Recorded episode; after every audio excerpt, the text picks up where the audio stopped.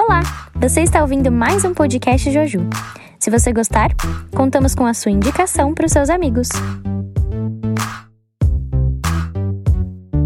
Fala galera, tudo bom? Sejam bem-vindos a mais um podcast. Estamos muito felizes de poder estar aqui com vocês mais uma vez para dar continuidade à nossa nova série sobre disciplinas espirituais.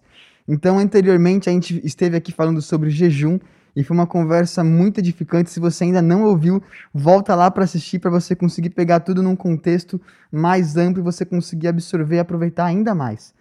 E dessa vez eu estou aqui mais uma vez com o pastor Jonas e com a Eliane, nossos pastores aqui na Igreja Metodista do Butantã, para a gente conversar um pouquinho mais dessa vez sobre oração. Então, primeiramente, é um prazer poder estar aqui com vocês, uma alegria imensa poder estar aqui com vocês mais uma vez para a gente conversar de novo sobre esse tema que vai ser muito edificante sobre oração. Olá a todos, muito bom a gente estar junto, né? Mais uma vez, eu quero agradecer essa, essa oportunidade de a gente voltar e poder conversar, né, sobre essas disciplinas que são tão importantes para o nosso crescimento, para a nossa vida espiritual. É, nós também estamos bastante felizes, né? Eu particularmente poder estar aqui mais uma vez com vocês para tratar desse tema, né? Oração que, na verdade, é o principal tema aí das disciplinas da disciplina cristã. E eu tenho certeza que você vai ser muito abençoado aí, como nós temos sido, através aí desse compartilhar. Glória a Deus, vai ser muito bom. Então, preste atenção, não perde nada, fica aqui com a gente, que a gente vai dar continuidade, vai ser um momento muito bom. E anteriormente a gente estava falando sobre jejum e a gente comentou que o jejum ele tem o propósito de nos aproximar de Deus e de mortificar a nossa carne. Né? Então, se a, o jejum ele tem o propósito de nos aproximar de Deus e ele não nos aproxima, ele perdeu o seu propósito. Né? E a gente até comentou que se o jejum ele é feito sem oração, que é aquilo que vivifica o nosso espírito, na verdade ele é apenas uma dieta. Então, é, e outra coisa que eu gostei muito que o pastor mencionou foi sobre a questão que o jejum ele serve para fortalecer a oração. Então eu não tinha pensado dessa maneira e eu achei muito interessante, até pensando em Mateus 6, que é quando Jesus ele vai falar sobre essa linearidade. Então ele primeiro vai falar da oração e depois ele vai explicar acerca do jejum. Então dá uma completude bem legal. Então, dentro desse assunto da oração, existem muitas formas e jeitos, métodos e maneiras para a gente estar tá orando. E a gente vai estar tá falando um pouquinho mais sobre como orar, o porquê a gente ora, qual que é a sua importância. Então, já para a gente começar, Eli, qual que é a importância da oração? Por que, que a gente ora? Né? O que, que é a oração? Então, a oração, na verdade, é o nosso relacionamento com Deus, né, Iago? O cristão não pode viver sem a oração. A oração é o ar que nós cristãos respiramos, né? É, no, é aquilo que nos liga ao Pai, é o nosso relacionamento, a nossa comunicação. Então, é, essa é uma disciplina que precisa estar presente na nossa vida todos os dias, o dia todo, né? É, comunicar, nos comunicarmos com Deus, é, precisa ter é, passar né, por uma experiência de devocional, sim, né, de um tempo que você separa, sim, para falar com o Senhor, mas também durante o dia todo, em todas as circunstâncias, a gente precisa é, buscar né, a orientação de Deus. Você está no ônibus, você tá, tem que tomar uma decisão rápida, né? Então, em todo momento, a gente precisa tá, estar nessa conexão com Deus. E é muito interessante porque a oração é essa comunicação, mas é uma via de mão dupla, né? Porque nós falamos com Deus e Deus também ele fala conosco, ele se revela a nós. Então a oração nunca é um monólogo, né? Ela de fato é essa possibilidade que a gente tem de poder é, abrir o nosso coração diante de Deus, de dialogar com Deus, de conversar com Deus, de se relacionar com Deus e também poder receber dele o direcionamento para a nossa vida. E eu acho muito interessante um, um, um livro né, que é um best-seller nessa área de, de oração, né, muito famoso, do Richard Foster. Esse livro chama Celebração da Disciplina. E ele fala um negócio muito interessante sobre oração, que orar é mudar. Orar é mudar. Né? A oração, ela de fato é o, a principal via usada por Deus para nos transformar. Então, quem ora mais do que, na verdade, ver a manifestação de transformação na vida das pessoas, do que em si mesmo. Né? Então, a oração ela é, é, um instrumento muito maior da nossa própria mudança do que na mudança do outro.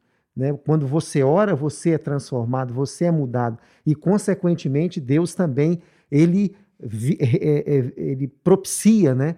Ele age, ele, ele se manifesta, ele, na verdade, realiza o seu propósito na vida das pessoas quando nós também intercedemos e clamamos por elas. Né? Mas a essência da oração é, de fato, causar uma mudança na nossa vida. E ele até vai mais além, ele diz que a oração verdadeira, ela cria vida e ela muda a vida. Né? Então, a oração verdadeira, ela cria vida e ela muda a vida. Né? Então, isso é o que se constata né, ao longo da história. É, muitas pessoas caminharam com Deus, né? a gente vê a referência bíblica né, nas Escrituras, e a oração ela teve exatamente essa, essa, essa finalidade né, de é, proporcionar vida e mudar também vidas, né? A gente vê o próprio Jesus, né? A oração para ele era o quê? Era um estilo de vida. Então orar é mais do que a gente separar um tempo para Deus, né, no quarto, é mais do que a gente apresentar diante de Deus as nossas necessidades, né? Orar, de fato, é algo que faz parte da essência da nossa vida. Como a Eliane disse, né, orar é respirar né? Respirar no sentido de que é algo essencial, é algo vital para a vida do cristão. Então, Jesus, ele orava de madrugada, Jesus, ele, ele orava nos montes, Jesus mantinha uma, um relacionamento profundo com Deus através da oração. E na oração, ele podia discernir a vontade de Deus, né? Então, ele, por isso que ele pôde dizer: a minha comida e a minha bebida consiste em fazer a vontade do meu Pai porque ele estava exatamente alinhado com o propósito de Deus. A gente vê também a experiência de Davi, Davi ele ansiava por Deus. Diz um dos seus salmos como suspira a corça pelas correntes das águas, assim por ti, ó Deus, suspira a minha alma. Minha alma tem sede do Deus vivo. Né? Então isso aqui é muito marcante, porque, na verdade, ele é, rompeu também até mesmo é, as possibilidades né, prazerosas do sono para poder anelar estar na presença de Deus, né? No Salmo 63, 1, ele diz assim: De madrugada eu te buscarei.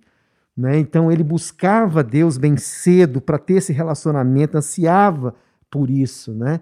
E ao longo da história cristã também nós vemos aí o Martinho Lutero, né, que ele tem até uma frase né, é, marcante que ele diz assim: Tenho tanto que fazer que não consigo prosseguir sem gastar três horas diárias de oração. Então ele, ele na verdade, sabia que a oração é que daria a ele o sustento para que ele pudesse resolver os desafios do dia que ele tinha. Então, se ele tinha que fazer muita coisa, ele precisava orar ainda mais, né? Então, às vezes hoje é o contrário, né? A gente por ter que fazer muita coisa, a gente fala que não tem tempo para orar, né? E muitas vezes a gente se desgasta muito mais se nós tivéssemos buscado a direção de Deus e alinhado com a vontade dele, certamente a gente ganharia tempo, né? Então isso era uma realidade. Três horas ele separava para orar. E João Wesley, né, o fundador do metodismo, ele vai falar, falar também uma frase, né, séria, que ele diz assim: Deus não faz nada que não seja em resposta à oração. Então ele dedicava duas horas por dia em oração, porque ele sabia que Deus iria fazer mas iria fazer através das orações, do clamor, das intercessões, né, da busca diante da presença dele. Então a oração para esses, né, o que, que era a oração? Era realmente um hábito natural, normal, era uma prática de vida, era um estilo de vida. Então não era algo, na verdade, que eles faziam por uma questão de ritual, não, fazia parte da essência da vida deles. Orar é, é, era como respirar mesmo, né? Era essa a realidade que eles viviam. Então a gente vê que a oração, ela realmente ela é vital, ela é essencial, né? E ela é um tremendo privilégio daqueles que conhecem a Deus. Como é bom a gente saber que a gente pode orar em qualquer tempo, em qualquer momento e ter esse relacionamento com Deus, né? Esse diálogo, essa comunicação então isso é realmente extraordinário. Eu acho legal também, algo dizer, né, que a oração, na verdade, não tem intenção, não pode ter intenção de mudar a Deus. Na verdade, o que muda, né, como o Jonas falou, é o nosso coração, para que a gente esteja alinhado à vontade de Deus. Quanto mais nós oramos, mais nosso, nosso, nosso entendimento é aberto para entender os propósitos de Deus. E eu achei muito legal esse aspecto que o pastor já nos trouxe sobre esse livro do Richard Foster, né? De, que a oração ela é mudar. E muitas vezes a gente acaba vindo mesmo com essa mesma sensação que ele falou pra gente, da gente querer mudar, talvez, ou querer convencer Deus de que que a gente quer é bom. Mas ao invés de a gente mudar o nosso coração diante daquilo que Deus tem pra gente, a gente fica nessa luta com Deus, né? Nessa batalha com Deus na oração e acaba até perdendo um pouquinho o propósito disso. E na outra conversa que a gente teve, até para alinhar um pouquinho sobre essa questão da oração, você tinha até mencionado com a gente alguns tipos de oração.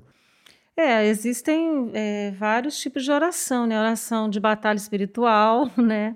oração de intercessão, né? oração de, de, de gratidão, de louvor, né? É, há uma série de, de, de, maneiras e de formas de nós orarmos, né? Dependendo da, do momento, da necessidade. Eu acho que é muito válido também, assim, algo que eu costumo fazer é, pegar a Bíblia e ler e fazer oração usando salmos, né? É uma maneira que eu também muitas vezes uso, né? Abro um salmo e começo a orar, porque às vezes não vem, não nos vêm palavras nos lábios, né? Para expressar a Deus aquilo que a gente gostaria de dizer e e os salmistas, né, que tiveram relacionamentos tão profundos, né, experiências tão ricas, nos ajudam, né, até que a gente também possa chegar a um tempo de poder compor também, né, lindas orações para o Senhor. Mas tá aí, os salmos são bons começos, né, para quem quer ter uma vida de oração. É muito interessante, né, essa, esse recurso, né, de usar os salmos, porque os salmos eles representam muito, né, o, o anseio da alma, né, o aquilo que está dentro, né, de, de cada um de nós, né, as dificuldades, os, as lutas, as batalhas que nós enfrentamos então, o, o, os salmistas, né, eles expressam aquilo que está no coração, né? Então, é, muitas vezes a gente não sabe nem é, coordenar bem as palavras, né, como a Eliane disse, dizer, mas a gente pode usar esse recurso realmente dos salmos, porque eles nos ajudam também a orar. E então isso é muito interessante. E eu estava até pensando, enquanto você estava falando sobre esses, esses grandes nomes, né, como John Wesley, Richard Foster, e tantos outros que foram muito impactantes para nossa religião, para nossa, para nosso estilo de vida como cristãos, né, para a igreja como um todo. E para pensar que algo que movia eles era a oração, de fato, né? Então ver John Wesley que orava horas por dia e, e enfim, e até pensando em um certo. Eu agora não me recordo o nome desse cara, desse, mas foi um, um, grande reformador também de muitas coisas na igreja. Mas quando ele foi perguntado sobre algo que ele melhoraria, que ele mudaria desde o começo do seu ministério, a re resposta dele foi assim: cara, eu oraria mais. Isso, eu acho que é o Billy Graham. Eu ouvi uma entrevista também com, com o Billy Graham e ele também é, pontuou, né, perguntaram para ele o que você faria se você pudesse voltar né, ao recomeço do seu ministério e ele pôde dizer também né, que ele oraria mais, porque de fato a oração ela tem esse potencial de transformar o mundo. Né? Nós podemos realmente tocar no mundo através da nossa oração. É por isso que o Richard Foster ele também coloca no seu livro que de todas as disciplinas espirituais, a oração ela é a principal. Exatamente porque ela vai nos conduzir a uma comunhão perene com o Pai né, uma comunhão constante com Deus, uma comunhão íntima com Deus. Então, ela se torna, de fato, né, a oração, a disciplina espiritual é, mais é, é, é, expressiva, exatamente por essa condição de nos dar esse livre acesso à presença de Deus. Eu disse é, e sempre falo, né, é, quando tenho oportunidade de compartilhar sobre oração, que se você hoje marcar né, uma entrevista com um prefeito, com um governador, né, você vai ter muita dificuldade de poder ter acesso a ele. Exatamente porque a agenda deles é, é uma agenda grande, e se você não for considerado uma, uma pessoa de importância, certamente você não vai ter essa audiência marcada. Mas diante de Deus, um Deus que é poderoso, um Deus que está acima de todas as coisas, ele sempre está aberto a nos ouvir onde quer que nós possamos estar, qualquer situação que possamos vivenciar.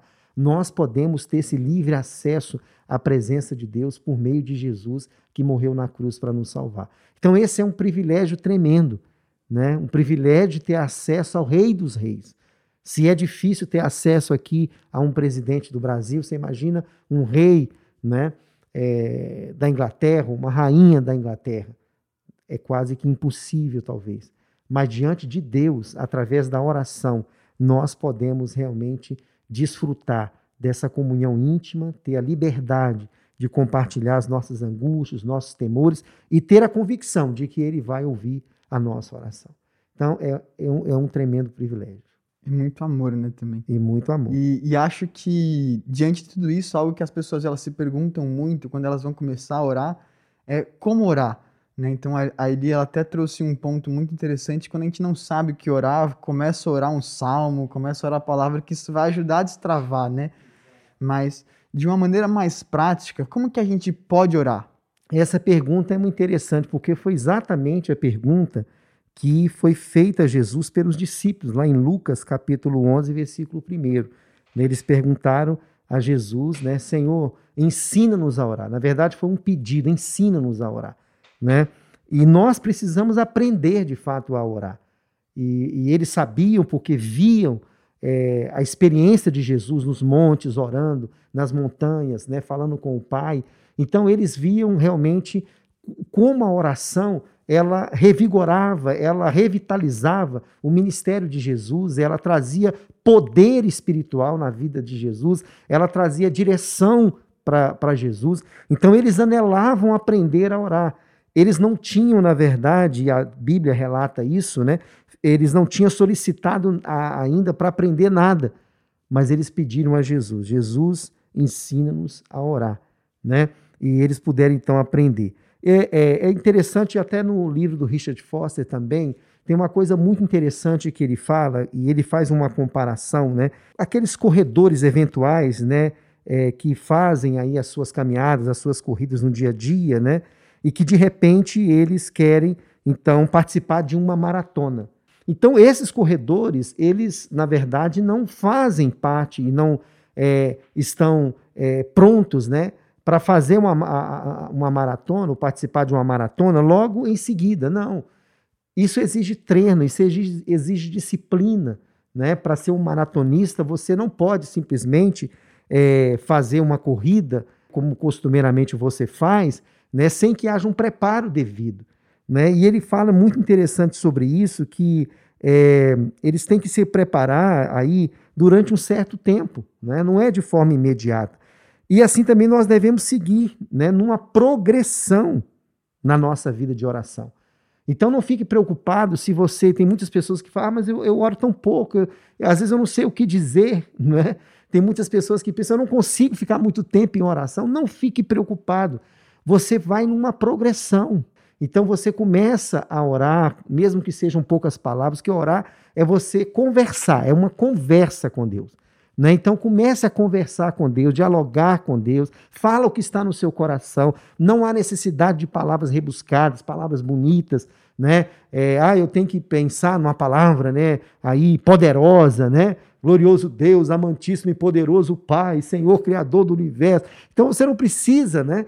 É, de fato, para ter essa comunhão com Deus, é, ficar preocupado com termos, né, com jargões que muitas vezes nós nos acostumamos na igreja. Não. Ele quer realmente que você seja você. Então, a primeira coisa importante é você ser você. Então, fale do seu jeito, compartilhe do seu jeito com Deus. Né? Você pode orar até de olhos abertos, não tem problema nenhum mas é importante que você possa entender que ao longo desse processo de aprendizagem, você vai crescer em oração. Né? Você vai ter uma experiência maior com Deus, você vai adquirir uma maturidade espiritual maior. E daqui, talvez, né, um ano, daqui um, um período maior, você vai orar com mais autoridade, você vai orar com mais êxito espiritual. Mas isso tudo é um processo, é um progresso. Mas o mais importante é você começar a orar. Você precisa começar. Né? Você não pode ficar esperando, né? Ah, quando eu for um homem de oração, uma mulher de oração que ora 10 horas, que ora 3 horas, que ora uma hora. Não. Comece do seu jeito. Ou vai para o seu quarto, como Jesus diz, fecha a sua porta, ajoelha na sua cama, começa a falar com Deus. E, e aí você vai crescendo espiritualmente nesse processo. Né? Então, é, como Eliane disse, você pode usar o recurso do salmo, você pode ler outro texto da palavra, né? você pode até mesmo é, ler orações escritas, é outra coisa muito interessante, porque às vezes a pessoa tem dificuldade de falar, ela escreva a oração. Você pode escrever, né? e depois você ore, é, lendo aquilo que você escreveu. Então, isso vai te ajudar também a crescer. E como foi falado, existem muitos tipos de oração. E é muito interessante isso você saber, porque isso também vai te ajudar a desenvolver a sua oração.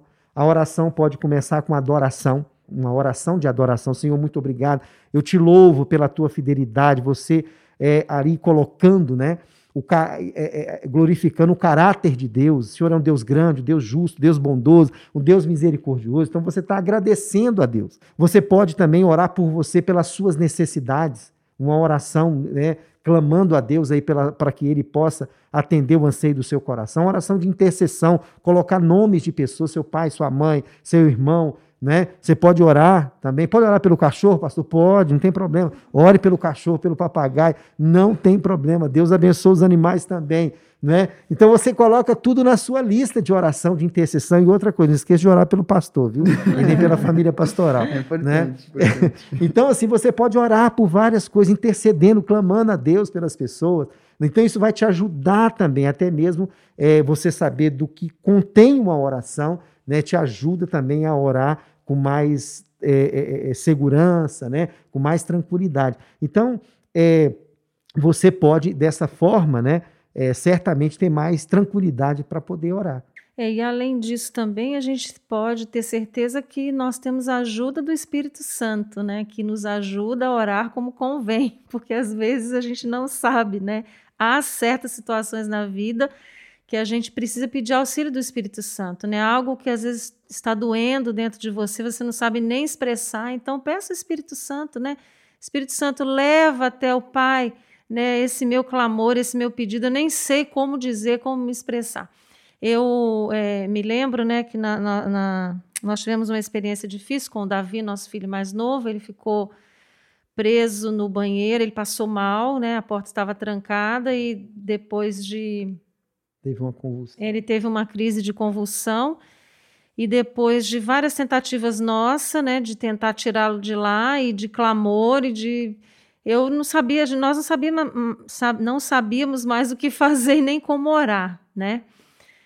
Aí eu fui para o quarto, né? Era, era assim, tudo tinha que ser muito rápido, porque o tempo estava passando e ele estava passando mal lá dentro. Não sabíamos o estado que ele estava, ele podia estar.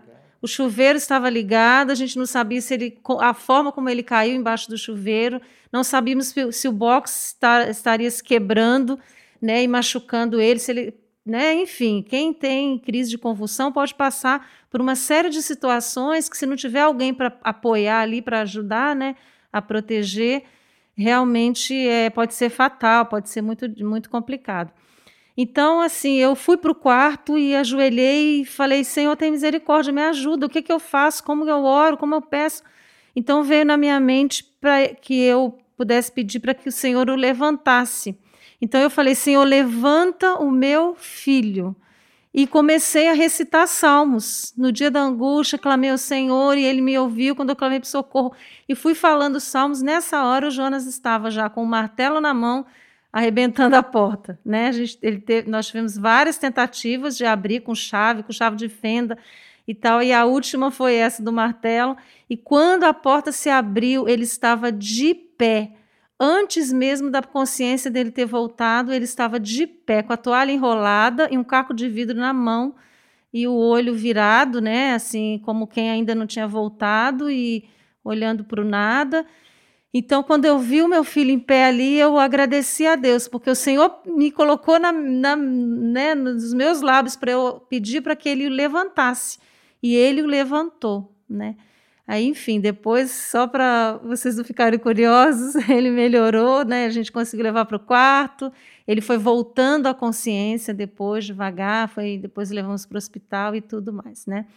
Mas como isso é para a gente ver como o Espírito Santo nos auxilia em momentos que nós nem sabemos o que dizer, como pedir, como clamar. Muito forte isso, né? Esse cuidado. Esse cuidado de Deus quando você começou a orar. Eu não sabia dessa história por completo antes, né?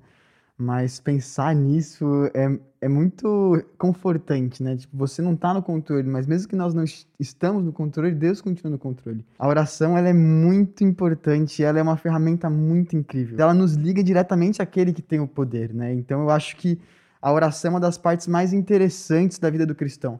Então, ela é a conexão direta que a gente tem com Deus que criou o céu e a terra, que criou todas as coisas, que é o nosso Pai, então, é realmente um relacionamento, né? E pensando nessa questão de que é algo que se constrói, eu penso muito na questão de quando você conhece uma pessoa nova, né? Então, quando você começa a conversar, puxar papo, acaba rápido. Você não tem o que conversar, você não sabe do que falar, não sabe os interesses da pessoa, a pessoa não sabe os seus. Então, fica uma, uma situação que você fica até meio constrangido sem saber o que falar. Mas é natural. E ao longo do tempo, quando você vai começando a conversar com a pessoa, gastando tempo junto, você começa a ter mais e mais assunto, né? E até mesmo quando não tem assunto, só de estar junto com a pessoa já é maravilhoso. E às vezes a gente também esquece que oração é um momento para a gente também só ficar quieto. Então, um problema que a gente tem muito é que a gente acha que oração é só falar. Mas se é uma conversa, você também tem que escutar. Então, você, tudo bem você ficar quieto também quando está orando. Você fica um tempo em silêncio, até para ouvir o que Deus está falando no nosso coração, o que Deus está falando com a gente. E você até mencionaram que a oração para o cristão é como o ar que nós respiramos, que ela é a disciplina espiritual mais importante que nós temos, né? E algo que me chama muita atenção é pensar no fato de que o cristão ele pode ver sim qualquer outra coisa, mas sem oração ele não consegue. Então eu penso isso muito na questão dos, dos países perseguidos, né? Então a igreja em países que ela é perseguida, não tem a oportunidade dos irmãos estarem indo na igreja para ter um momento de comunhão, para ter um momento de compartilhar a palavra, de ter um momento de louvor. Às vezes essas pessoas elas nem Bíblia têm, então acaba sendo difícil essa pessoa ela conseguir é, estar atuando nas outras disciplinas espirituais. Mas se tem uma coisa que nunca vão, nunca vão poder tirar da gente é a oração. Então é nisso que a gente precisa se apoiar, né? é nisso que a gente precisa se firmar de verdade e acabar vivendo acerca disso. Mas mesmo diante de toda essa importância, diante de todo esse privilégio que nós temos, muitas vezes é algo que nós deixamos de lado a oração, né? A gente negligencia a oração, ou ela talvez ela vira algo litúrgico, algo que a gente faz de domingo de manhã, domingo à tarde, ou antes da gente comer, depois de comer, antes de dormir, quando acorda, mas a gente não tem esse relacionamento diante da oração, né? E, e algo que eu quero perguntar para vocês aqui é diante de toda essa importância da oração, diante de todo esse privilégio, de tudo que a oração ela é e ela significa para a gente, por que, que ela acabou sendo tão negligenciada? Por que, que a gente deixa ela de lado? Ou muitas vezes é nossa última opção, nosso último recurso? Então, Eli, por que, que a gente não ora? Bem, Iago, existem diversas razões né, pelas quais a gente não ora. Às vezes, a nossa nosso comodismo, né? A gente às vezes quer sair e resolver primeiro também. Às vezes a gente acha que tem a, o domínio sobre as coisas, né? E releva a oração, em vez da gente parar para orar primeiro e antes de decidir, a gente decide primeiro para depois não perguntar para Deus, é colocar a culpa em Deus, por que que, né? Então, acredito que o comodismo, né, essa às vezes a prepotência, a nossa prepotência, Muitas vezes o pecado, né, uma vida de pecado, às vezes acaba afastando a pessoa de Deus, ela se sente muito incapaz, impura. Frieza, né, espiritual. É, né, e gera, gerando uma frieza espiritual, né? E, enfim, vai esfriando a vida espiritual da pessoa e ela perde esse, essa essência, esse desejo. Ou não, né, às vezes nem perde, ela nunca desenvolveu, né? Por isso, porque não, não, não procurou viver mesmo as disciplinas espirituais, né? É, eu creio que é, também uma, um dos fatores, né, que talvez hoje tenha impedido, né? Aliás, tem até um livro que fala exatamente sobre essa dificuldade, né? É, nós fazemos parte de uma geração que desaprendeu a orar. Então, uma, hora, uma geração que ela não está muito assim afeita à oração, né? Uma geração que ora muito pouco, deveríamos orar mais.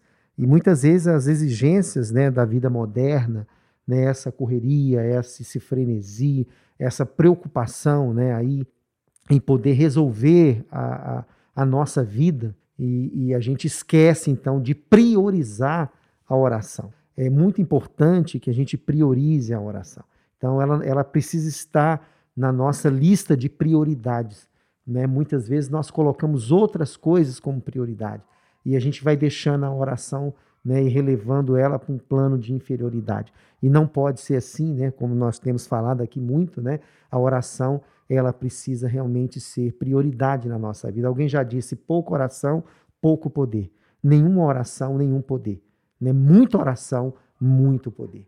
Né? Então nós precisamos entender que é, nós somos é, revitalizados né, e fortalecidos pelo poder da oração. Né? Então, quando a gente entende isso, ela se torna prioridade na nossa vida.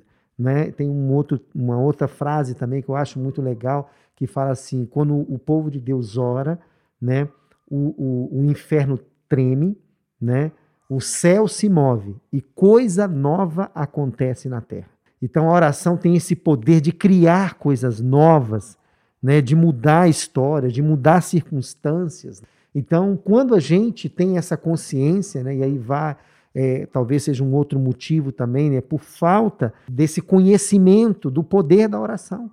Né? A gente muitas vezes, é, como a Eliane mesmo disse, né, nós queremos e achamos que as coisas podem ser resolvidas pela nossa capacidade, né, pela nossa inteligência. Né? E muitas vezes nós só nos voltamos para a oração quando nós vemos né, de forma clara que nós somos incapazes, quando nós somos colocados em situações né, que demonstram exatamente a nossa total incapacidade, é que a gente se volta para Deus. E quando deveria ser algo, como temos falado aqui, né, algo normal, algo natural, né, algo que deve fazer parte do nosso estilo de vida, de alguém que conhece realmente o Senhor. Né? E outra coisa importante que eu acho também é que os líderes precisam é, levantar movimentos de oração. Né? Então, às vezes, na igreja falta isso.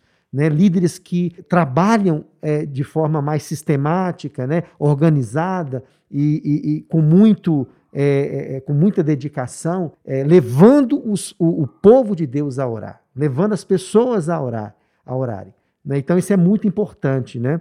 eu estive na Coreia em 1997, né?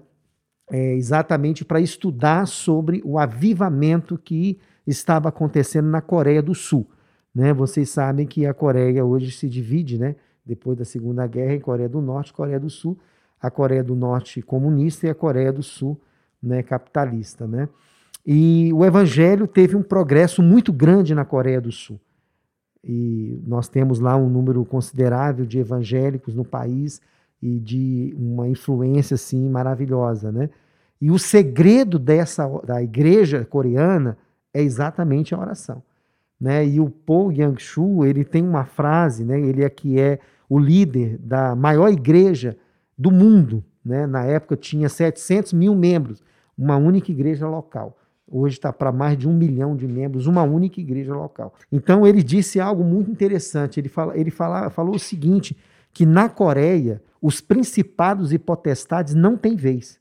Porque todas as igrejas coreanas, podem ser tradicional, pentecostal, neopentecostal, qualquer que seja a sua característica, elas oram todos os dias às 5 horas da manhã. E oram na igreja. Né? Então, todas as igrejas oram todos os dias às 5 horas da manhã. Né? Isso é muito interessante, porque, de fato, é, é um povo que entendeu que a oração é a chave que move o coração de Deus. Né? A oração ela é a chave para a ação de Deus na vida da igreja e no mundo. Nós podemos tocar o mundo através da oração. Né? Então é uma igreja que ora muito. Tem igrejas lá que tem quatro reuniões de oração de manhã, às cinco, às seis, às sete, às oito. Eu tive nessa igreja e participando da reunião das cinco horas da manhã. Quando eu cheguei lá, nós saímos do ônibus, eu vi um movimento, as pessoas entrando, correndo para a igreja, e eu falei, gente, o povo está correndo para entrar na igreja, deixa eu correr também para ver o que, que, tem lá. E eu corri também. Quando eu cheguei lá, tinha, na verdade, é, mais de 3 mil pessoas, às 5 horas da manhã. Tinha um coral, já estava a os pastores lá no altar, E eu fiquei emocionado, porque eu falei, meu Deus, 5 horas da manhã, para o primeiro culto. Então, eles entenderam que a oração ela é vital. Né? Nós não podemos eh, viver sem realmente a oração. Então, eu acho que falta esse, esse, essa paixão, né? esse despertar para a oração. E quando a gente se desperta para isso, algo tremendo de Deus acontece.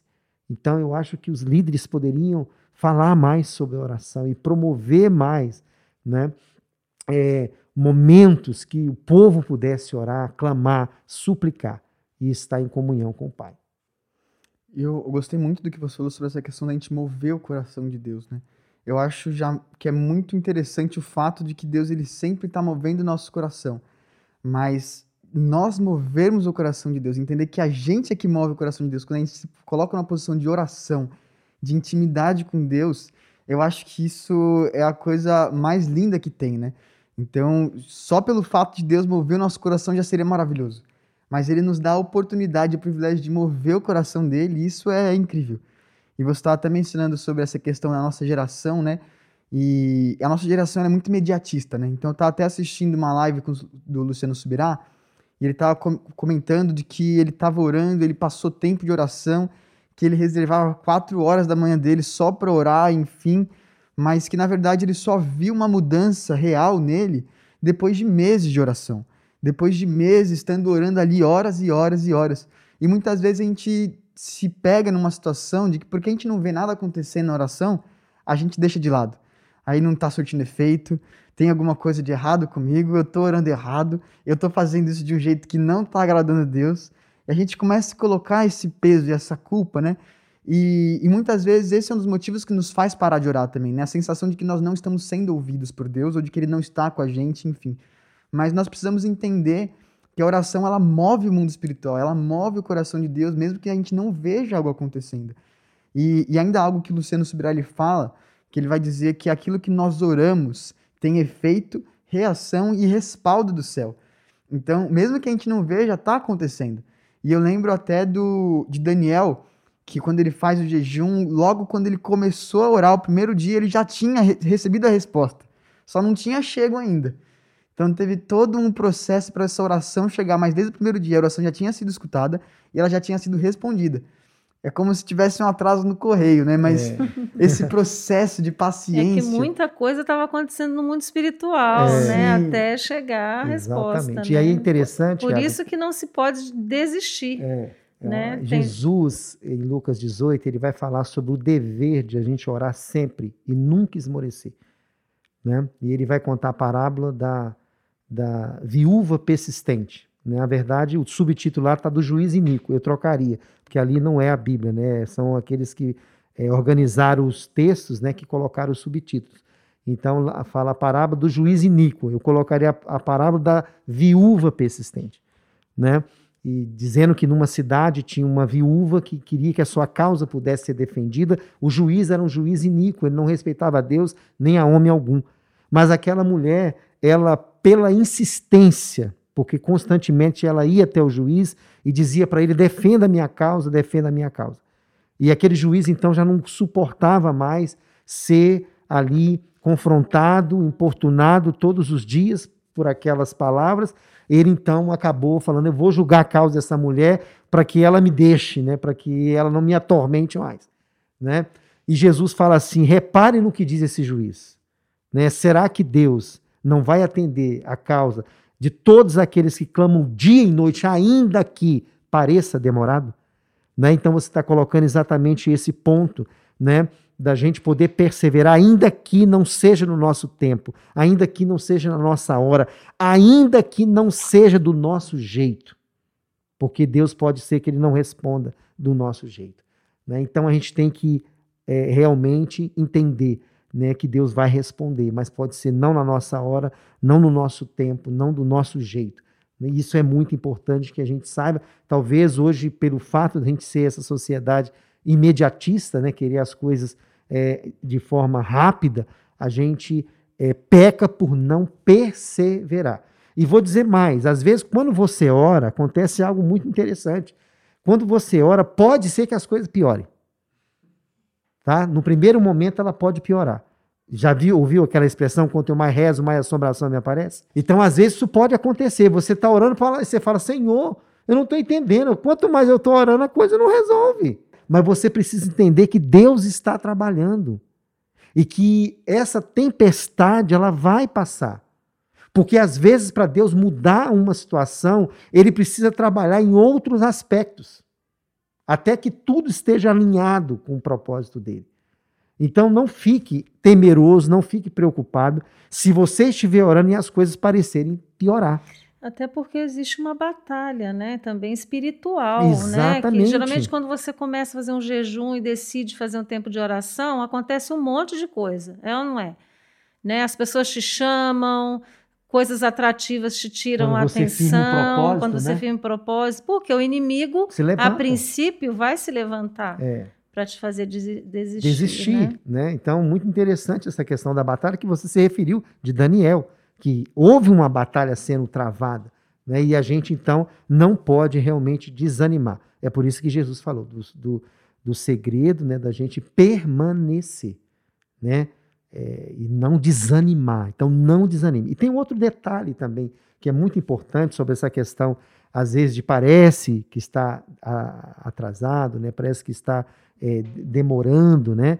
Mas nós temos que entender o seguinte, que Deus também, às vezes, ele retarda alguma bênção, porque ele está tratando com a gente. Né? Então Deus quer tratar conosco, mais do que resolver o seu problema, Deus ele está querendo primeiro tratar com você. Porque às vezes o problema é só uma estratégia de Deus para que você seja trabalhado. E pode ser que não aconteça aquilo que você espere. Mas depois você vai entender que foi muito melhor não ter acontecido do seu jeito. Porque do jeito de Deus foi muito melhor. porque ele é soberano, ele é um Deus que está acima de todas as coisas. Então nós temos que crer na soberania de Deus. Nós temos que crer que Deus não perdeu a mão das coisas. Deus continua no trono, reinando, ele é soberano sobre todas as coisas, mesmo aquelas que nós não entendemos, mesmo aquelas que nós não temos condições de mudar né? Mas Deus ele é Senhor sobre todas as coisas. Então você precisa ter paz no seu coração e confiar, né, que Deus está ouvindo o seu clamor. Confiar que ele está guiando todas as coisas, né? E que ele no final vai te conduzir segundo o seu propósito e a sua vontade. E até pensando sobre essa questão do problema, né? A gente costuma ouvir muito aquela frase que mesmo quando a gente tem um problema, às vezes Deus não muda o problema, mas através do problema ele muda a gente, né? Exatamente. Então é muito importante a gente pensar nisso. E como você até mencionou sobre a bênção, que Deus se tarda uma bênção, algo que Deus vinha falando comigo há algum tempo é que, na verdade, ele não tem o desejo de nos abençoar. Na hora que eu pensei nisso, eu falei assim, ué, mas como assim? E aí ele falou assim, eu não quero te abençoar, eu quero ser a tua bênção. É diferente. Porque quando eu estou com ele, naturalmente eu vou ser abençoado. Mas quando ele me dá uma bênção, às vezes essa bênção pode me distrair dele pode me distanciar dele, né? E você também mencionou sobre essa questão da persistência, e eu acho que é importante a gente ressaltar isso porque o conhecimento ele nos liberta, né? Conhecereis a verdade, a verdade vos libertará. E muitas vezes a gente fica muito receoso com essa questão da, persistência por conta do que Jesus ele falou aos, pra, com uma exortação aos fariseus, para que nós não fizéssemos como os fariseus que é, ficam fazendo ritos repetitivos, orações repetitivas, e, enfim, e não é com relação à persistência, né?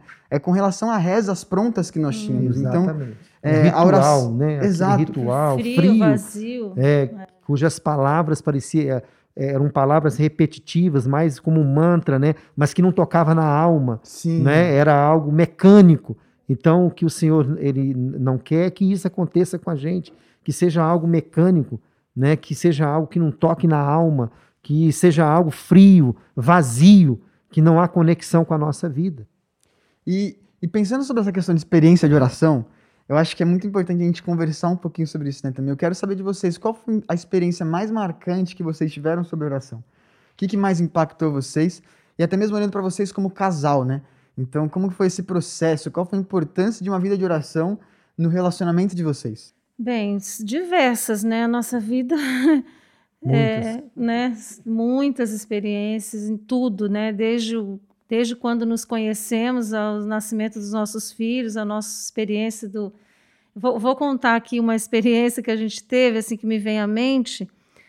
nós estávamos namorando há mais ou menos um ano e meio e não tínhamos nenhuma condição financeira para nos casarmos, né? E já sabíamos, né, nesse tempo de relacionamento, nós já sabíamos, né, que o propósito de Deus era nos unir, de fato, em casamento e estávamos orando, orando e jejuando.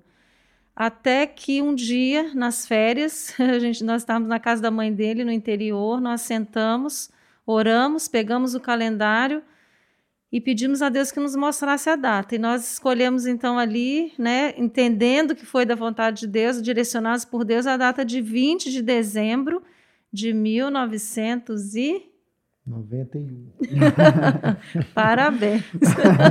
Agora foi um teste. Agora foi um teste. Então, nós marcamos a data, mas foi incrível. É, é como foi com Moisés, quando Deus falou para ele, né? Que, Por que, que você é, clama a mim, né? Diga, diga, diga ao povo de Israel que marche, e o mar se pisa, e o mar se abriu. É. Gente, foi isso que aconteceu. Nós tudo começou a se abrir. Nós marcamos essa data, já estávamos em oração, pedindo a Deus né, a direção. Nós marcamos a data e tudo começou a se abrir. Deus começou a abrir portas para nós né, um, ano, um ano depois, né, porque nós nos casamos com dois anos e meio de relacionamento, nós nos casamos. Então, assim, nesse período, a partir do momento que decidimos isso com o Senhor, as portas foram abertas de todos os lados para que nós pudéssemos nos casar, né? Desde o apartamento até móveis e, enfim, viagem de lua de mel, tudo o Senhor foi, foi trazendo, né?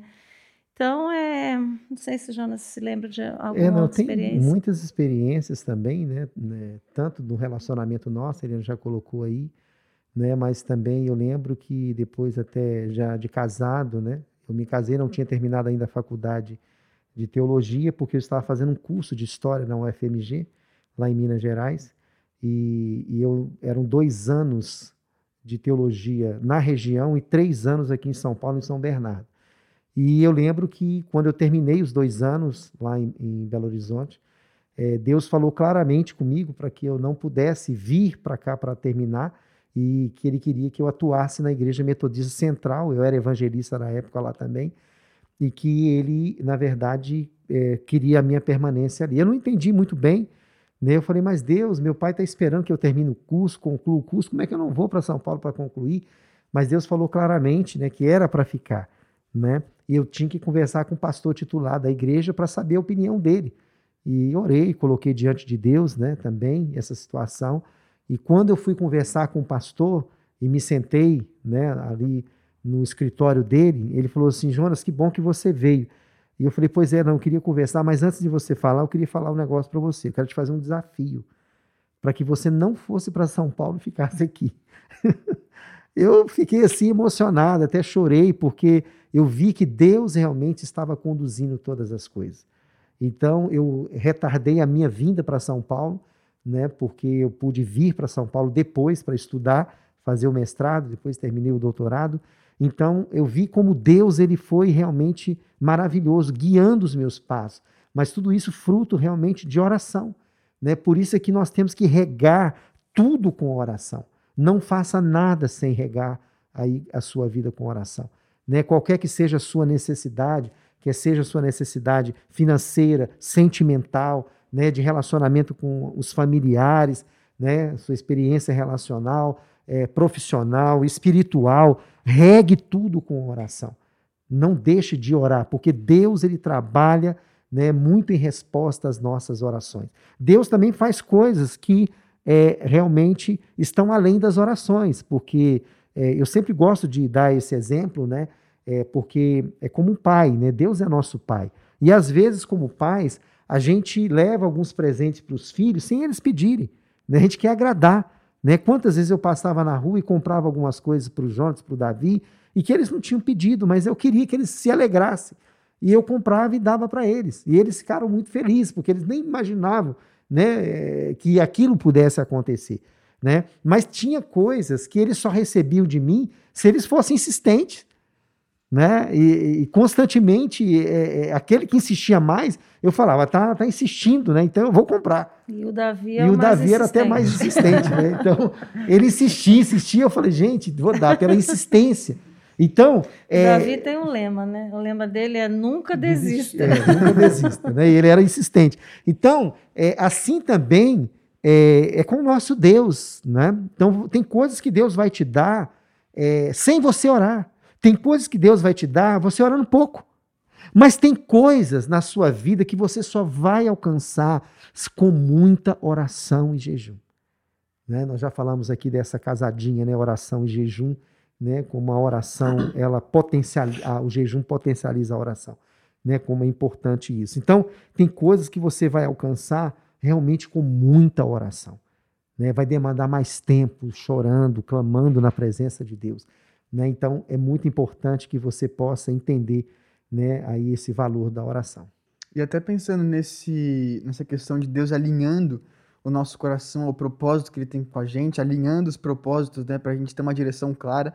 É, eu estou lendo um livro sobre oração que ele vai falar que homens são o método de Deus trabalhar. E eu acho muito interessante isso porque ele vai mencionar que, na verdade, Deus ele não está atrás de métodos novos, de métodos inovadores que vão reformular alguma coisa ou transformar alguma coisa, mas ele está atrás de homens e mulheres de oração que ele possa trabalhar, né? Então, até pensando sobre isso, a gente vai ver que em toda a Bíblia, em toda a história, Deus ele levantou homens e mulheres de oração. Né? Então, se a gente for olhar para a sua situação, João, pastor, é, que você poderia até pensar que o método natural, o método mais prático e o mais lógico seria você vir para São Paulo terminar a faculdade. Exatamente. Mas, na verdade, o propósito de Deus era que você ficasse lá. E se você não fosse um homem de oração, você não conseguiria compreender isso você ia pensar assim, caramba, racionalmente não faz sentido. É, não iria ter esse discernimento, né? Sim, exatamente. Porque é aquilo que você falou, a gente precisa ter esse discernimento de Deus, né? E esse discernimento ele é fruto de uma vida de intimidade com Deus, de comunhão com Deus, né? E você comentando aí esse trecho do livro, é uma coisa muito interessante, que na verdade Deus espera que nós sejamos homens e mulheres de oração. Por quê? Porque ele quer trabalhar em sociedade conosco. Deus ele quer trabalhar com a nossa cooperação. Tem muitas pessoas que pensam, não, se Deus quiser, faz. Não. Deus muitas vezes só vai mover se tiver alguém ali clamando, intercedendo, alguém realmente que esteja na brecha para que as coisas de fato possam mudar. Então, não pense que as coisas vão acontecer por acontecer. Não. Deus está esperando que você seja um intercessor para orar pela conversão dos seus familiares, para orar pelos seus pais, para orar pela nação brasileira. Né? Deus está esperando que sejam levantados nessa, nessa geração homens e mulheres que possam se colocar na brecha, que se associe a Ele, né? que se torne cooperador com Ele, para que de fato as coisas possam mudar. E é essencial, né? Então é, não é apenas homens que Deus quer trabalhar e Deus quer usar, né? Então, até o pastor Stephen Furtick, lá da Elevation Worship, ele vai falar que Deus ele não nos usa porque nós não somos objetos. Então, ele trabalha, ele vive com a gente para que a gente possa estar coparticipando daquilo que ele tem para fazer, né? Mas a gente só vai conseguir ter esse discernimento ter essa direção quando a gente se tornar homens de oração, mulheres de oração de fato. Que a gente vai conseguir estar em comunhão, em intimidade com Deus para conseguir discernir o que ele está querendo fazer. Então esse livro vai falar muito sobre isso, que na verdade a gente precisa ser homem de oração para a gente refletir Jesus, para a gente caminhar com Jesus e a gente conseguir entender a maneira certa de agir. Então o ponto crucial que eu entendo aqui é que Deus ele quer nos trabalhar. Ele quer moldar o nosso coração para que o nosso coração se pareça com o dele, para que a gente possa estar alinhado com ele, para que a gente esteja alinhado com o propósito dele. E, e isso só vai ser feito num lugar de oração, porque é somente no lugar de oração que Deus consegue não tratar a nossa superficialidade, mas ele consegue tratar o nosso caráter, que é algo difícil de ser tratado. Então, é, é muito difícil a gente ter essa liberdade com alguém que a gente não tem intimidade. Então, por isso que é, é muito importante a oração, né? Então, a gente até foi falar no episódio passado sobre Lucas 5,36, da questão de sermos odres novos, da gente ser feito novo, para que a gente receba algo novo, até para que isso se conserve e não se estrague, né? E esse livro vai falar algo muito interessante, vai dizer assim: o tesouro está em vasos terrenos, mas a composição do vaso pode impregnar e descolorir esse tesouro. Então, até algo que eu tenho escutado bastante essa semana, inclusive da Mari, ela falando que Deus ele faz tudo maravilhoso. A única coisa que a gente precisa fazer é não estragar. E é justamente isso, né? Quando a gente está em oração, quando a gente está em jejum, a gente consegue ser um odre que vai estar em perfeito concílio com aquilo que nós vamos receber para que nada se estrague, mas para que tudo se aproveite. E acredito que esse é o propósito do jejum e da oração, né, principalmente, da gente ser feitos novos e a gente ser moldado, né? Então, até pensando nisso, sobre essa questão do nosso processo de ser feitos novos, eu quero entender um pouquinho como que vocês enxergam isso em vocês, como isso que aconteceu com vocês, algo que é, algum momento específico, talvez, que vocês percebem que vocês foram mais transformados. É, eu fui muito impactado pela Igreja da Coreia, né, sobre oração. Eu jamais podia imaginar é, como a oração, ela, na verdade, é um fator revolucionário da nossa vida, da vida da igreja e da vida da, e da sociedade de modo geral.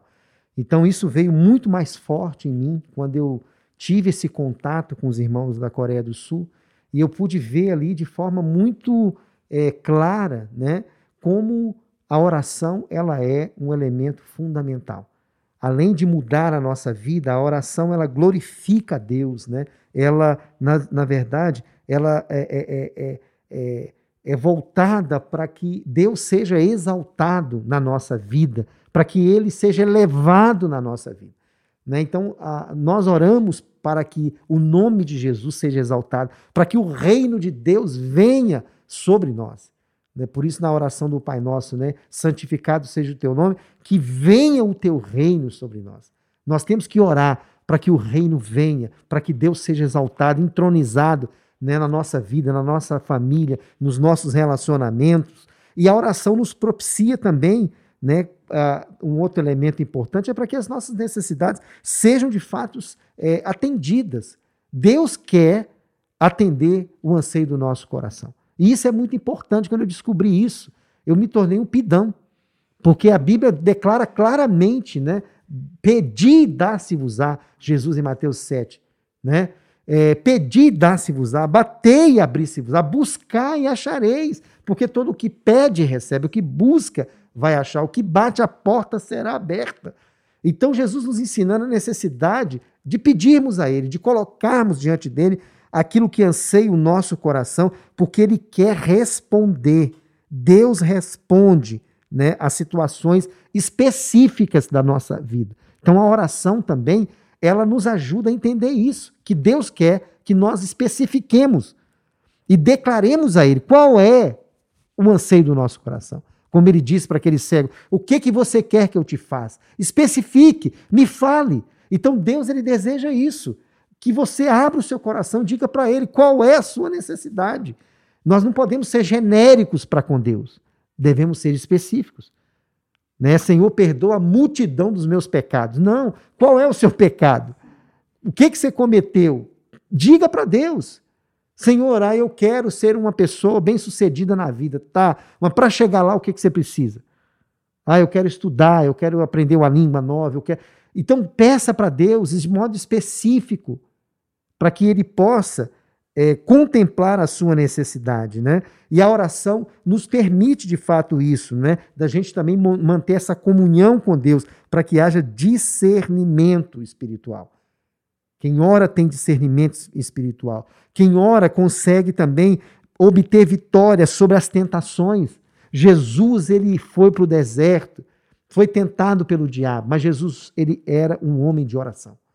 E porque ele era um, um homem de oração, ele pôde combater o diabo, ele pôde usar a palavra com autoridade ali, ele pôde ser um vitorioso, porque ele era um homem de oração, um homem da palavra. Nós podemos e devemos, né, sempre colocar diante de Deus as nossas necessidades, as nossas preocupações, os nossos temores, como diz em Filipenses capítulo 4, lancemos sobre Deus a nossa ansiedade, porque ele tem cuidado de nós. Deus cuida de mim, Deus cuida de você. Então nós podemos lançar sobre ele a nossa ansiedade. Eu quero só registrar aqui também um fator muito interessante. Pesquisas foram feitas, né? E indicaram o seguinte: quem ora tem menos estresse. E isso é muito importante. Quem ora tem menos estresse. Não é quem pesca, né? Tá estressado, vai pescar. Não, vai orar. Quem ora Sim. tem menos estresse. Por quê? Porque você apresenta, coloca diante de Deus aquilo que está inquietando o seu coração, sua alma. Então você sai renovado, aliviado. Porque você colocou diante de Deus, de um ser que é maior do que você, de um ser que tem poder para transformar qualquer situação, de um ser que te ama, de um ser que cuida de você. E você pode descansar, você pode colocar diante dele aquilo que inquieta sua alma. Então isso traz uma paz, traz uma tranquilidade. A paz de Cristo, diz Paulo lá em Filipenses, que excede todo entendimento, vai guardar o seu coração e a sua alma quando você coloca diante dele as suas necessidades com ações de graça, já bem dizendo o nome do Senhor. Você realmente descansa na sua palavra, descansa nas suas promessas, descansa realmente nas mãos desse Deus poderoso. E eu acho que até mesmo por isso, eu estava pensando quando você estava falando, da questão do rito que a gente tinha falado, né, dos, das rezas, enfim. Acredito que esse seja o problema em si. Não a reza em si, mas é que não existe talvez uma verdade do nosso coração com aquilo. E acho que isso que Deus ele não se agrada, né? Então, de nós não colocarmos na oração aquilo que nós desejamos, aquilo que nós estamos passando, de derramar o nosso coração realmente, né? de quebrantar nosso coração diante de Deus. Então, eu fico pensando muito nessa sinceridade que nós temos com Deus e é algo que eu tenho pensado muito que Deus ele quer que eu seja sincero. Então, se eu não estou bem, os meus amigos próximos percebem. Imagina Deus, né? Então Deus ele sabe por que eu não estou bem, então não tem por que eu esconder isso dele. Não tem por que eu não deixar de falar com ele. Acho que é, esse é um ambiente que nós podemos ter liberdade, né? Então, até para a gente falar um pouquinho mais sobre essa questão da oração, é, acho que algo que a gente mistifica muito é a questão da gente orar no secreto, parar para orar, fechar no nosso quarto e, e, esquecer que isso é algo contínuo, né? Então, até entrando nesse, nessa questão, eu quero saber um pouquinho sobre até o que Judas 1, 20 vai falar, para que nós oremos e nos edifiquemos no, orando no Espírito Santo. Então, o que é essa oração no Espírito Santo? Como que é orar no Espírito? Porque orar, do que é orar naturalmente, sei lá, é. enfim, é. essa diferença, né? Existe alguma diferença? Como Sim. que funciona isso? É interessante porque muitas pessoas pensam que orar no Espírito é orar em línguas, né? Não necessariamente, pode até ser. Quem tem dom de línguas pode orar em línguas, é uma experiência maravilhosa, né? Porque você transcende a sua realidade, né? E mas a oração é, que Paulo se refere, orar em espírito, é orar, na verdade, de conformidade com a vontade de Deus. É você estar na intimidade com Deus, é você estar realmente voltado ali para aquilo que agrada o coração de Deus. Você discerne o que é realmente que Deus quer da sua vida. Então, quando a gente ora no Espírito, nós estamos entrando nessa dimensão né, de alinhamento com a vontade de Deus.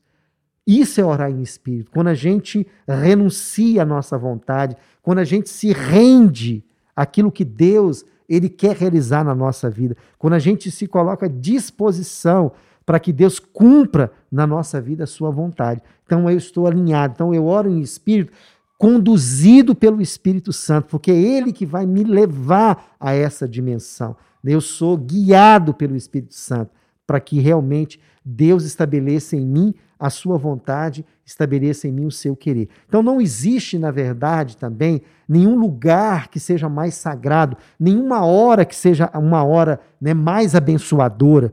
Né? Tem alguns até que brincam falar ah, de madrugada é melhor orar porque a fila diminui. Né, como se tivesse fila para chegar na presença de Deus. Não, não tem isso. Você pode orar em qualquer lugar. Você pode orar em qualquer circunstância. Você pode orar em qualquer situação. Você pode orar, na verdade, é, é, até mesmo sem palavras, como Eliane já disse aqui, porque às vezes nós não sabemos orar como convém, porque às vezes a luta e a batalha é tão grande que só saem lágrimas do seu olhar e você não sabe o que dizer. Às vezes são situações complexas que você não sabe nem o que pedir, porque você não sabe dar resposta. O que seria bom? Qual é o que é bom para mim? Você não sabe dizer. Então você só chora e você tem aí com você o auxílio do Espírito Santo de Deus, né, que ele intercede por nós com gemidos inexprimíveis, diz Paulo na sua carta aos Romanos, né, que ele intercede por nós e o Espírito Santo está intercedendo por nós. Né, e ele vai colocar né, aí a, a calma, a tranquilidade no nosso coração e vai nos ajudar a atravessar os momentos difíceis que muitas vezes nós, de fato, vivemos, né? Então, isso é muito legal, isso é muito interessante, isso é, é renovador para cada um de nós saber que em qualquer que seja a circunstância, né, em qualquer que seja o momento ou lugar, Deus sempre espera que a gente possa dialogar com Ele, comunicar com Ele, né, expressar o anseio do nosso coração. E acho que a última pergunta que eu tenho aqui para vocês é sobre a questão da gente orar em nome de Jesus. Então, isso é uma questão que muitas vezes a gente faz sem saber o porquê a gente faz e fica repetindo várias e várias vezes, e muitas vezes é só por costume, por rotina, talvez de oração, né? Mas por que, que nós oramos em nome de Jesus? Isso, né? Essa também é uma outra questão. Eu sempre oriento, é, quando dou curso, quando falo de oração, né? Sobre o valor de você orar sempre em nome de Jesus. Lá em João 14, 13 e 14, né? O evangelista vai nos lembrar da autoridade que há no nome de Jesus. Nós temos que fazer tudo em nome de Jesus, porque esse nome ele tem autoridade. Esse nome ele tem poder. Esse nome é aquele que está acima de todas as coisas. Eu lembro de uma experiência que eu tive lá em Coronel Fabriciano, Minas Gerais, quando eu estava saindo de casa para ir à igreja, eu ia pegar o ônibus numa avenida, e quando eu cheguei próximo à avenida, tinha muita gente rodeada ao redor do ônibus e à frente do ônibus, e tinha uma senhora no centro. Ali algumas pessoas se achegaram também a ela, eu vi aquela, aquele alvoroço, eu me aproximei e aquela senhora que estava ali, ela estava aflita, ela estava desesperada e eu ah, peguei algumas informações e me disseram que ela queria se suicidar.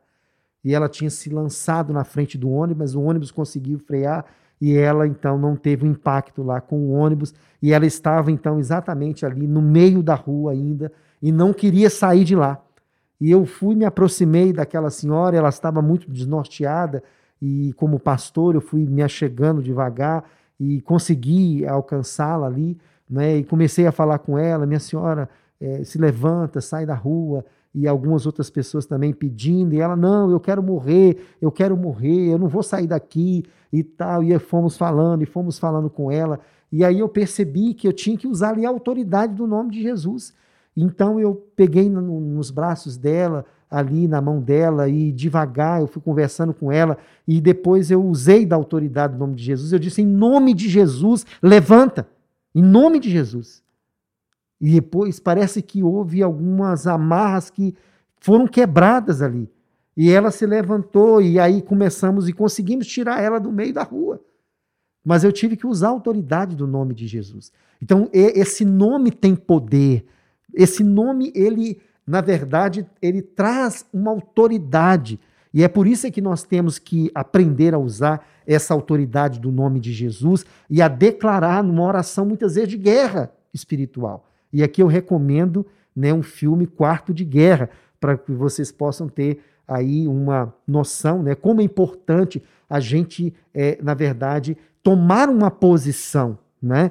De autoridade que Jesus nos concedeu. Então você pode se reerguer, você pode se levantar e na oração você pode declarar através do nome de Jesus. Então você tem que sempre orar no nome de Jesus, porque ele é o que dá é o que dará o aval para a sua oração. É ele que vai liberar a bênção que você precisa, vai, na verdade, te dar a direção que você necessita pela autoridade do nome de Jesus. Por quê? Porque ele foi aquele que morreu na cruz do Calvário por nós. Ele é o Filho de Deus que nos resgatou do pecado, da morte, do mundo. Ele quebrou as cadeias do inferno, ele, ele venceu a morte, ele estabeleceu a vida eterna para nós. Então, ele tem essa autoridade. Né? Então, sempre use o nome de Jesus. Eu vejo muitas às vezes orando, mas não fechando a oração com o nome de Jesus.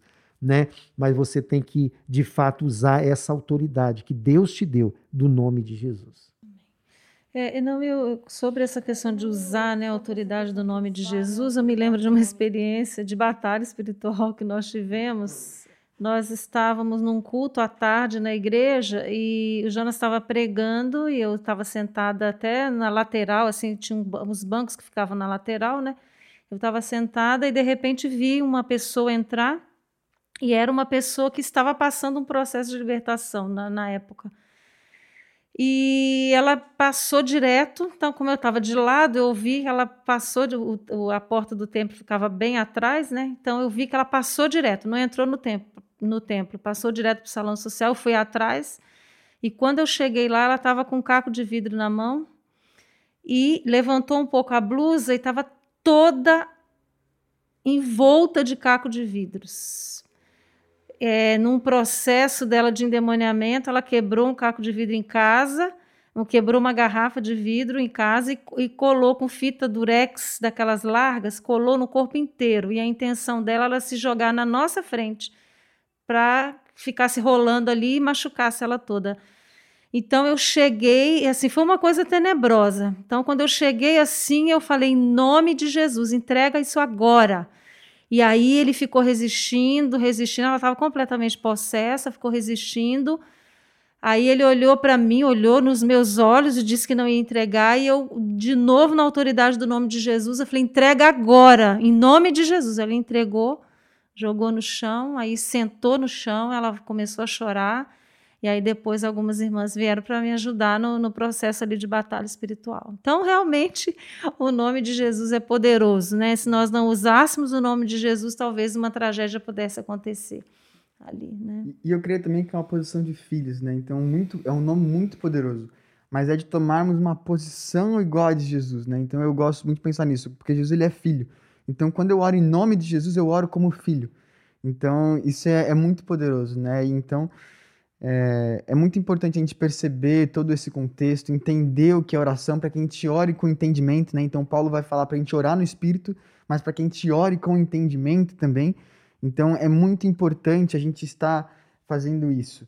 E entender que há em Deus uma expectativa de que a gente venha orar, né? Então, lá em Mateus 6, quando Jesus ele vai falar sobre o jejum, ele vai falar sobre oração, ele não vai falar se vocês fizerem isso, ou aquilo, ele ia falar quando vocês orarem e quando vocês jejuarem. Então existe uma expectativa de Deus para que a gente faça essas coisas, né? E, e é um lugar de intimidade. Então é um lugar que nós precisamos nos voltar para que a gente possa se colocar ali num ambiente de intimidade com o nosso Pai, porque é o nosso lugar de encontro. E algo que é importante de ressaltar, até que o pastor Jonas tinha falado aqui, é de que não existe um lugar sagrado, não existe uma hora sagrada, mas eu penso naquilo que Jesus ele vai falar com a mulher samaritana. Então, é, está chegando o tempo e já chegou em que os verdadeiros adoradores adorarão o Pai em espírito e em verdade. Então, é essa posição que nós precisamos tomar, não um lugar específico. Né? Então, que a gente possa estar se voltando a esse lugar de oração, que a gente possa estar se voltando a esse lugar de intimidade, de comunhão com Deus, e que no nome de Jesus a gente possa crescer nisso a cada dia e falar disso cada vez mais para que a gente possa aprender uns com os outros também. Mas, para encerrar, Eli, se você tivesse agora de frente com um jovem que está começando a sua vida de oração, o que, que você diria para ele? Eu diria que Deus espera que ele seja um jovem de oração, não alguém apenas que ouve um podcast sobre oração, não apenas alguém que leia sobre oração, mas alguém que de fato é uma pessoa de oração. E a gente, nós nos tornamos alguém de oração quando nós vamos orar, né? Então, é, é, começar a desenvolver esse relacionamento com Deus e grandes coisas nós vamos aprender com o Senhor a partir desse relacionamento. Amém. E muito gostoso esse bate-papo. Infelizmente, o tempo voou, passou muito rápido e que você possa ter aproveitado bastante, que você possa ter absorvido muitas coisas. Então, agradecer para você que esteve nos ouvindo até aqui, até você que está assistindo os vídeos até aqui. E, e, muito obrigado a vocês por terem disponibilizado esse tempo e por terem nos levado a aprofundar isso de uma maneira muito profunda e muito proveitosa. Amém. Nós que agradecemos o privilégio. Para a gente também é muito, foi muito gratificante né, esse tempo de, de compartilhar. A gente sempre aprende mais. Bênção de Deus, né? Eu espero que Deus esteja levantando uma geração de intercessores, de pessoas que vão estar realmente comprometidas a se associar com Deus, a cooperar com Deus em oração na transformação do mundo. Né? Deus está nos chamando, chamando você para ser realmente um homem e uma mulher de oração. Que Deus te abençoe, é o desejo do meu coração, muito grato também pela alegria de poder participar desse compartilhar nesse podcast. Deus abençoe a todos. Amém. E eu quero encerrar minha participação com uma frase que diz assim: O homem se faz um aposento recluso. Sua vida e conclusões mais profundas nasceram da comunhão secreta com Deus. A oração faz o homem. Então, que nós possamos estar nesse lugar para sermos moldados, no nome de Jesus. Obrigado pela sua participação, que Deus te abençoe e até o próximo podcast.